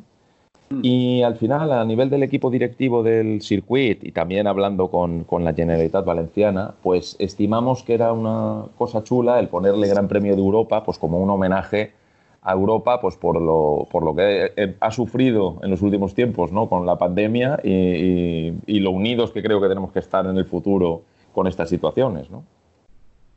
Gonzalo, recuperáis, podríamos decir, vuestra fecha original después de un, par de cambios de, calendario que yo creo que demuestran ¿no? Eh, cómo desde el primer minuto todos habéis arrimado el hombro porque el objetivo, claro, era que este mundial saliera adelante. Si había que cambiar fechas, se cambiaban. Eh, o sea, se ha hecho desde todos, digamos, desde todas las patas del banco, se ha hecho todo lo posible para llegar al punto en el que estamos. Bueno, sin duda, también desde el principio fuimos eh, plenamente conscientes, y lo seguimos siendo, de que aquí lo importante era salvar el Mundial como se pudiese y salvar pues, el campeonato. Y nos pusimos a, disposición de, Carmelo en ese sentido. Y fijaos, en el, en el, calendario publicado existe la posibilidad de que haya un, eh, un periplo asiático después de nosotros. No seremos la última carrera, pero, pero así se lo dijimos, a, se lo comunicamos a Carmelo y a Dorna que no íbamos a ser un impedimento para nada. O sea, que aquí estamos para ayudar, claro que sí. Sí, eso es una de las cosas que, Carmelo quiso destacar durante cuando estaba en aquello escenario A, B y C. Dijo, sobre todo, eh, los grandes premios, los circuitos han ido mucho. En España es increíble cómo se han puesto a disposición, porque al final vamos a hacer, eh, bueno, pues tres circuitos van a doblar, no solamente el tuyo, y evidentemente eso es de agradecer. Y el hecho vosotros que podáis ceder la posibilidad de no hacer la última carrera también habla muy bien de vosotros, porque para vosotros, una cosa que cuando firmáis, que por cierto, renovasteis este febrero de, este año hasta el 2026, es que siempre queréis ser la última carrera. Y en este caso, incluso cederíais no hacerlo. Pero una cosa, ¿y la gala de entrega de premios? ¿Volveríamos a Valencia para esa gala o ya por si acabara el Mundial en Tailandia o en, Malasia? Yo creo que no. Eso es una cosa que yo creo que es una pregunta que, que te contestará mejor Dorna, pero imagino que no, la verdad. Bueno, pero en cualquier caso, eh, mm, ahora mismo sería la última carrera del año y si cambia no pasa nada. Pero bueno, de momento ahí estamos y, con la alegría de poder hacerlo, ¿no? Claro que sí, bueno, estamos encantados y ya, ya os digo, después de lo eh, pesimista que estuve al principio de la pandemia, el tener ahora dos carreras y luego lo que hemos comentado, la posibilidad futura de que, de que podamos tener a lo mejor incluso público, pues es algo que, que la verdad es que nos tiene muy, muy emocionados. Y, Gonzalo, eh, ¿cómo os estáis preparando? No sé si ya estáis preparando o todavía tenéis margen al ser la última carrera del, calendario para, bueno, para que se puedan cumplir también los protocolos sanitarios, los protocolos de seguridad que, como hemos contado en este podcast, eh, se van a seguir para, eso, para asegurar que, semana a semana todo vaya saliendo bien con este nuevo calendario. Bueno, pues quizás, fíjate, nosotros llevamos pues la pandemia, si fueron 70 y, 70 y pico días eh, encerrados, pues la gente ha estado teletrabajando, digo a nivel de circuito. Se ha elaborado un protocolo de, trabajo, eh, siguiendo también directrices del sector público de la Generalitat Valenciana, donde hemos puesto una serie de medidas, para, no solo para el Gran Premio, sino para la, para la explotación eh, bajo, este, bajo la pandemia, ¿no? digamos, del, del circuito que incluyen medidas de todo tipo, desde prevención, pues paneles aislantes, pues gel, eh, eh, hidrogeles, eh, desde dispersión en el, en el propio circuito, porque la plantilla no es muy grande, el circuito es muy amplio, y entonces para evitar tener en, la, en oficinas, que la tenemos tipo redacción de, de periódico, toda, toda, digamos, abierta, pues en vez de tener todo el mundo ahí, lo vamos a dispersar por el circuito. Y luego, pues sí, las entradas de los clientes, eh, los puntos de contacto entre el staff del circuito y, los clientes, etcétera. Hemos hecho ya parte de ese trabajo. Mm, ¿Qué va a ocurrir? Pues bueno, cuando ahora cuando venga el, Gran Premio, vosotros sabéis que el protocolo de Dorna, como siempre, ya lo tiene todo muy bien preparado, y en fin, nos adaptaremos a ese y eso lo tenemos preparado y si al final puede haber público, pues en fin, como seguro que si al final admiten que haya público, tendremos que seguir las directrices de, sanidad y imagino del Consejo Superior de Deportes, pues seguir, las seguiremos, pero bien, mm, pero como resumen nos diría, estamos preparados para ello. Y Gonzalo, em, el resto de competiciones, porque vosotros, por ejemplo, el fin de semana que ahora va a ir el Gran Premio de Europa, que es el 8 de noviembre, eh, estaba el FIMCEP que teníais ahí, ¿no? Entonces, el resto de competiciones que tenéis en el circuito ya las vais a ubicar a partir de estas dos fechas, ¿no? Bueno, eh, por supuesto. Eh, el calendario del Motorsport, y vosotros lo sabéis mejor que yo, siempre funciona igual. Primero es F1, después es MotoGP y a partir de ahí todo en escalera. Mm, nosotros, hay alguna carrera menor del circuito que se, ha, que se cancelado, alguna se ha juntado en el mismo fin de semana, por ejemplo el FinCEP, que todavía está por decidir qué fecha va a ir, que seguramente será o el fin de semana anterior al doblete de los grandes premios o el posterior. Eh, eh, por ejemplo, el FinCEB en Valencia va a tener eh, dos eventos, o dos carreras, perdón, más que dos eventos, dos carreras en el mismo evento. ¿no? Y otros, como la carrera de la NASCAR, que seguramente la, vendrá con, la, con la carrera de camiones, esa la vamos a hacer a principios de diciembre. Lo que hemos hecho a nivel del circuito ha sido concentrar, intentar pasar toda la actividad, sobre todo las carreras que nos interesan, a la segunda parte del año y vamos a trabajar muchos fines de semana seguidos, pero para eso estamos, ¿no? Para intentar recuperar parte del, de lo perdido en el primer semestre. De hecho, Gonzalo, tú lo has dicho, en realidad durante este periodo de confinamiento no habéis dejado de trabajar y ahora en las, últimas semanas yo creo que se ha intensificado ese trabajo porque hemos visto ya a los primeros pilotos, pilotos valencianos, rodar también ahí en el, en el circuito. Bueno, sí, claro. Fijaros que antes estábamos comentando y, decía Ernest, eh, pues las siete carreras que va a haber eh, del Mundial de Motociclismo, siete sobre doce, en fin, la mayoría en circuitos españoles, las dos últimas en Valencia, pues evidentemente nosotros sabemos que además del tema de, digamos, de negocio y de alquilar la pista y todo esto, pues tenemos que mm, empezar a facilitar entrenamientos cuanto antes a todos nuestros pilotos porque mm, se van a jugar el campeonato seguramente en Valencia, ¿no? Y en ese sentido, pues estamos intentando, a, medida de que nos va dejando la, actualidad, ¿no? Porque aquí todavía estamos en fase 2, aquí me refiero en la Comunidad Valenciana, pues a medida que, no, que nos vaya dejando la, actualidad, vamos a ir mm, acelerando, digamos, hay bastante actividad. Vosotros sabéis que los circuitos en España eh, suelen tener menos actividad, digo en general, no solo del Mundial, eh, suelen tener menos actividad de, entrenamientos, de alquileres, etcétera, las pistas en verano. Este es un julio atípico porque tenemos bastante demanda, que como había una demanda remansada, pues eh, hay bastante para ser un julio, bastante actividad. Agosto sí que pararemos y luego a partir de septiembre pues no vamos a parar. Claro, y, entre ello cuento muchos entrenos, tanto de pilotos del Mundial como pilotos del FinCEB, como pilotos del eh, Spanish Superbikes, ¿no? del Campeonato de España. Gonzalo, muchas veces, eh, lo, hablaba, lo he dicho yo, lo has dicho tú ahora, también lo he hecho con Izaskun todo, todo el podcast. a veces ha hablado que una crítica que se ha hecho a Dorna, si se puede hacer alguna crítica, es es un campeonato muy español, demasiados españoles, demasiados circuitos españoles. Pues gracias a los circuitos españoles hemos salvado este año, ¿eh? Porque si no, pudiéramos, si no pudiéramos hacer siete carreras, imagínate, en España mm, no hubiéramos tenido un mundial de más de seis carreras.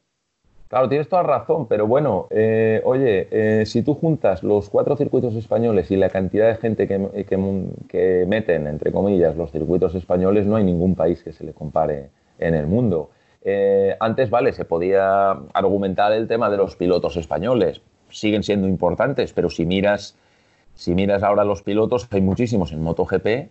Detrás están viniendo más, pero no vienen tantos. Quiero decirte, y ahora empiezan a haber pilotos buenos. Y mirar el fruto de la Asian Talent Cup, por ejemplo, y, de, empiezan a aparecer pilotos de todas partes. Eso está dejando de ser una realidad, pero lo que es una realidad es que en España hay mucho nivel en motociclismo y evidentemente van a haber buenos pilotos, ¿no? Y la parte que tú dices, eh, hay cuatro instalaciones, hay, muchísimos circuitos, no solo los cuatro, pero los cuatro grandes, Motorland, eh, Barcelona, Cataluña, el Ricardo Tormo y Jerez, son cuatro super circuitos. Y, en un momento dado, si hubiéramos tenido muchos problemas, podríamos casi hasta homologar Navarra y Albacete y hacemos todo el mundial aquí. pues sí, sí. Y otros circuitos que hay por España también de eh, bastante buenos, ¿no? Como el de Monteblanco, que es un circuito privado en el que yo estuve trabajando. Pero, pero efectivamente, eh, somos una potencia en, en motociclismo sobre todo y en automovilismo también y a nivel de la industria del circuito lo somos y por eso, pues fíjate, en un año tan difícil, pues Dorna ha tenido una muleta buenísima con los cuatro circuitos españoles. Eh, Gonzalo, hemos empezado esta entrevista eh, presentándote como director del Circuit Ricardo Tormo. Eh, para los que todavía no, lo sepan, hasta ahora decíamos el circuit de la Comunidad Valenciana Ricardo Tormo. Ahora, digamos que habéis cambiado el nombre, ¿no?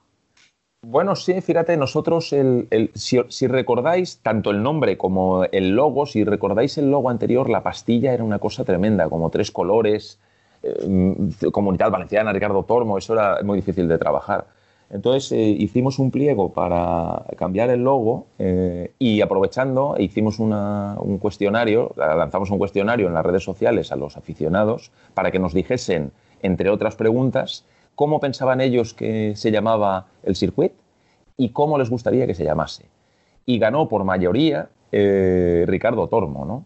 Y al final, después de analizarlo, primero eso, eso ya decantaba la decisión, pero os digo, a nivel interno lo, comentamos a nivel del equipo directivo y también siempre pensamos, bueno, nosotros siempre vamos a ser el, para el imaginario, ¿no? Siempre vamos a ser el circuito de Cheste, siempre vamos a hacer el circuito de Valencia, pero Ricardo Tormo, tener un héroe ahí, tener el nombre de un héroe, ¿no? de un héroe regional, mundial, pero bueno, sobre todo local para los valencianos en, el, motociclismo, pues era un motivo de orgullo.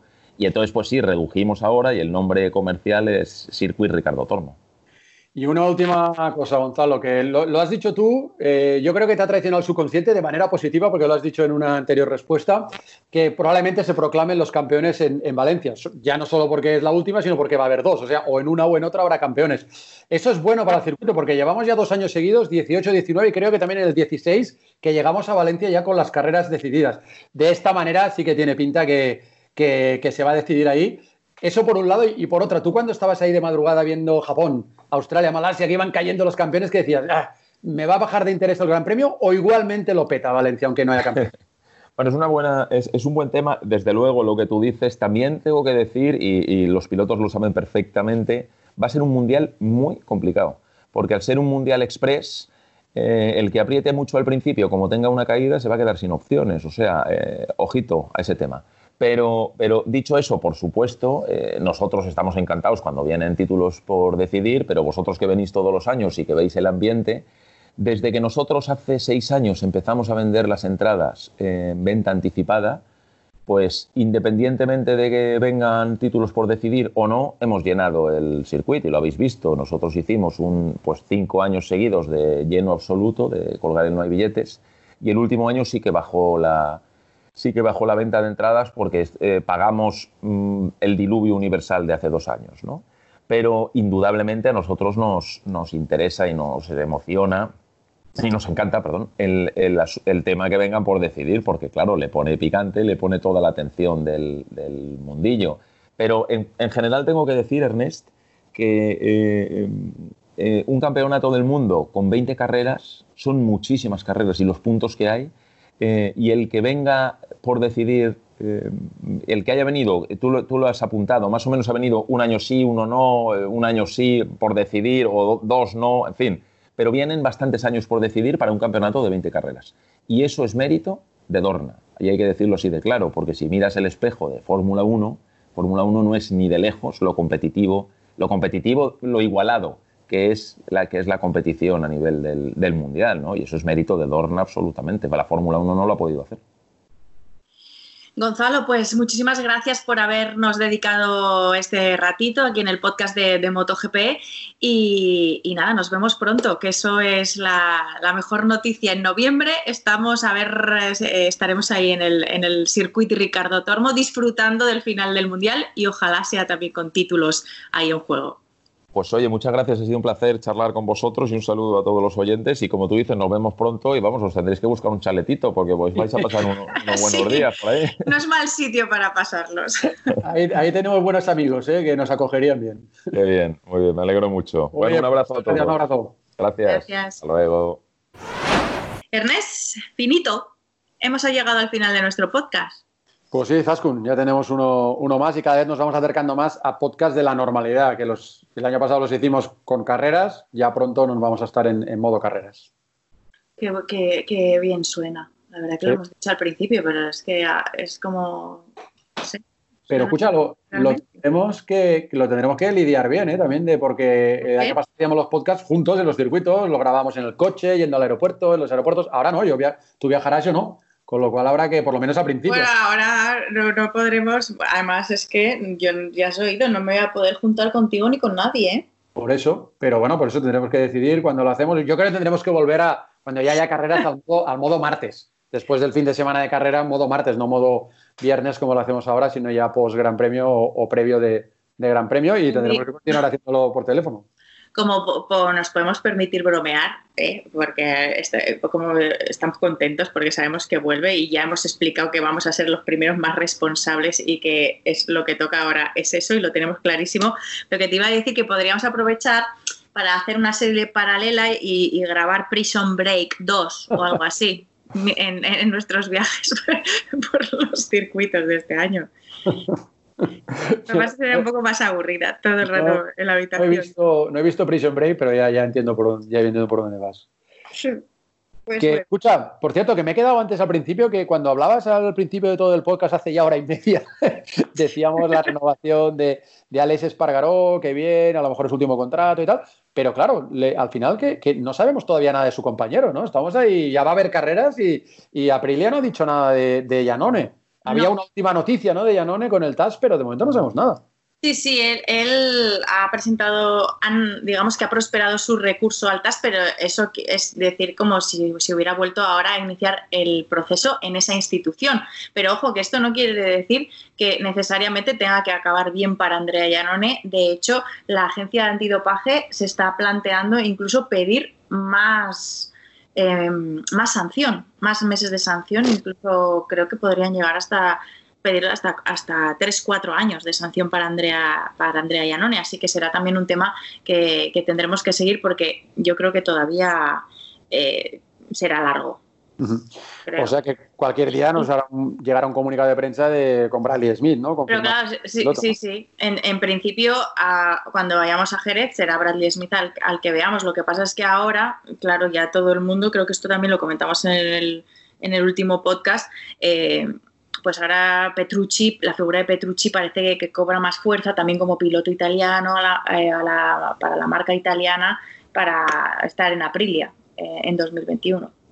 Sí, sí, sonaba, bueno, o para KTM o para, o para Aprilia, claro, va a ser, alguien se va a quedar un poco ahí eh, descabezado de, estos equipos para la temporada que viene. Puede ser que tenga suerte en esto Petrucci, que es un buen piloto, ¿eh? al final es un piloto que ha ganado una carrera el año pasado y, que, y que sobre todo yo, yo recuerdo un reportaje que le hicisteis cuando te fuiste a los test el, año pasado, o sea, no este año, no en el test febrero 19, sino...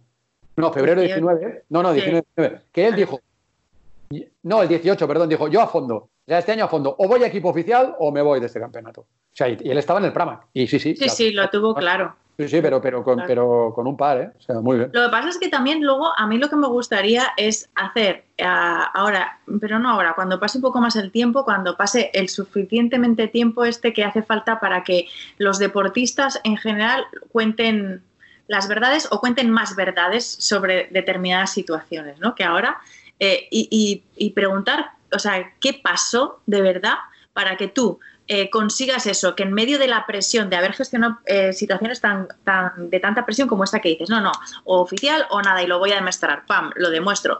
Luego era, para quedarme en Ducati, pum, tengo que ganar, pum, gano muy, además es muy hielo, ya, vamos, lo más, día perfecto, día soñado, y de repente desapareces. O sea, ¿qué ha pasado ahí?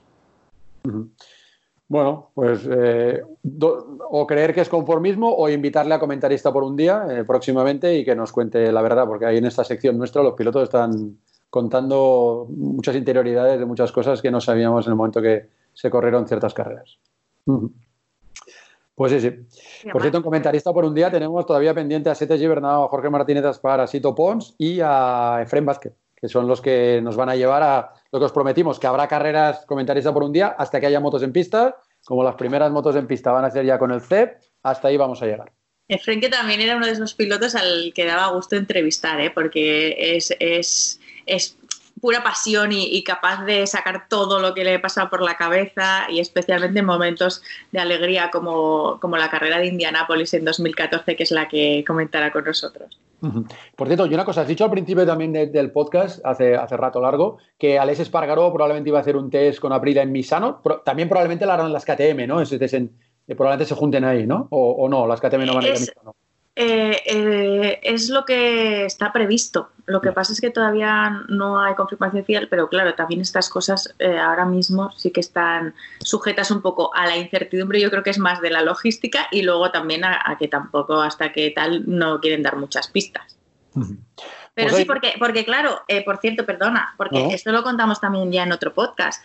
Esto también entiendo que tiene que ver y es importante ese test tanto para KTM sería como para Aprilia, porque estas dos marcas, aunque también van a, eh, van a estar congeladas, digamos, en su evolución, pensando en lo que queda de 2020 y para 2021, ellos sí que tenían de tiempo hasta finales de junio, si no me equivoco, era hasta el 26 de junio, para evolucionar sus motores. Y a partir de ese momento también se congela. Entonces, eh, son importantes estos, estos Los que tienen concesiones se les amplió unos días más, mientras que los de sin concesiones ya eh, dejaron los motores cerrados en Qatar, aunque mm. no corrieron, pero ahí ya, o presenciales que hizo Honda, o con dibujos e informes técnicos el resto de marcas, ya están congelados esos, esos motores. Pues nada, oye, que. Ah, una cosa, sí, al César lo que es el César, que luego nos, hemos olvidado de preguntarle a Gonzalo Gober y se lo hemos preguntado a micro cerrado en el Mr. Naming del Gran Premio de Europa. ¿Quién ha sido? Pablo Pernía, el responsable de comunicación del, circuito Ricardo, del circuito Ricardo Torno. El que, dijo que podía ser Gran Premio de Europa, el primero que se le ocurrió fue a Pablo Pernía, así que eh, también que también lo decimos. Es un buen guiño. Sí. Y nada, pues eso, que hoy encantado de haber entrevistado a mi. No sé si es mi primer doctor favorito o el segundo, porque yo no sé si Charte es más favorito mío que Fernando Simón, no lo tengo muy claro. se, ha hecho, muy familiar Fernando Simón, pero bueno, Charte es el número uno. Sí, sí, sí. Eh, eh, bueno, con todos los doctores del campeonato, Emir, Cáceres, Sasa y todo lo que están ahí que nos cuidan. sí, sí. Son nuestros. No nos podrían cuidar mejor. nuestros ángeles de la guarda. Y me he olvidado de preguntarle a, Alonso López, bueno, o, se lo digo aquí a la gente, una anécdota que me sucedió con su padre Paco, que un día me lo encontré en un, en un acto, creo que era una presentación de un equipo de Jorge Martínez Aspar, creo que cuando, cuando Bankia, que me acuerdo que es un acto creo que hice con, que presenté con, con una buena amiga nuestra y que, que, había trabajado también con nosotros, con Ainhoa Arbizu, y me dijo, se me viene alguien y dice, hola, soy eh, Paco López. Hola, Ernest Riveras. Em, tengo un, enano, un, chaval que va a ser, va a estar en el mundial. Digo, ah, sí, sí, venga, venga. Digo, me vienen tantos padres diciendo, no, mi chaval va a ser campeón del mundo. Digo, vale, vale, venga, hasta luego, tómate algo. Y no, mira, por dónde años después me lo dijo un día, ¿tú te acuerdas de mí que te lo dije? Te pues mira, este es mi chaval. Y era Alonso López que debutaba en el campeonato del mundo de, de Moto 3 en Qatar hace ya tres temporadas. son las cosas. Sí, sí, sí. Y lo que les queda es que son tan jóvenes, además, es, es que es increíble, la verdad que sí. Es increíble. Bueno, pues nada, eh, como a los periodistas nos gustan titulares, a ver si te parece este titular bueno para decir un poco lo que hemos hecho hoy. El protocolo que va a adoptar MotoGP va a ser más severo que la vida misma. Vamos, ¿Eh? me parece más real no puede ser. Sí, sí, porque es decir, cuando vayáis a Jerez ya estaremos en nueva normalidad, todo el mundo más o menos ya podrá hacer, entre comillas, lo que quiera, cambiar de comunidad, ir a la playa, ir a hoteles, ir a veraneo, eh, tomar de lo que quieras, ir al cine, ir a conciertos y a teatros, pero en cambio va a haber un, un eh, globo de 1.300 personas que van a estar en territorio español en una fase que no tiene nada que ver con la fase que estaremos los demás y estaréis metidos en, en un protocolo. Fase MotoGP. En fase MotoGP, efectivamente. Pero como tiene que ser, por lo menos las dos primeras carreras. Luego ya habrá tiempo de, como decía Ángel Charte, habrá tiempo de desconfinar y de relajar. Vamos a bien. bien. Bueno, pues nada, que pero la semana que viene seguimos con el podcast igual, ¿eh? Sí, sí, sí, el viernes. ya será el 20, número redondo, ¿eh? En el 2020, nuestro podcast 20. Pero escuchamos una cosa, eh, ¿vas a grabar alguno más entre semana o qué? Ay, que el próximo es el 19, ¿no? Claro. Yo digo, igual habrá que hacer otro y no me he enterado. bueno, ¿sabes por qué? ¿Sabes? Bueno, voy a contar por qué me ha pasado esto. Porque mientras estábamos hablando, me he apuntado aquí en la libreta podcast 19 y un, invitado que se me ha ocurrido para el 19, pero que no sé si es mejor para el 19 o para el 20. Y me lo he apuntado aquí para luego comentarlo contigo. Entonces, como ahora he girado y he visto podcast 19, pues digo, pues el siguiente es el 20. Total, que nada, que el, siguiente será el 19, que no es mala marca. El siguiente será el 19, que además, eh, casualidades de los números, será el 19 de junio, que saldrá. Mira, ¿Eso es? Era el 19 el 19, ¿ves? Casi. clavadito, clavadito. Y el siguiente ya será justo cuando faltará un mes. Que, eh, no, no, no, perdón, el 19 falta un mes exacto. Mira, el 19, el próximo podcast faltará un mes exacto para que empiece el Mundial de MotoGP. Así que estará bien. Bueno, pues nada, vamos a, parar, que el otro día leí un, alguien en Twitter que decía, he llegado tarde a trabajar porque no parabais nunca con el podcast y no me podía ir. Estaba enganchadísimo la entrevista de Emilio Pérez de Rozas.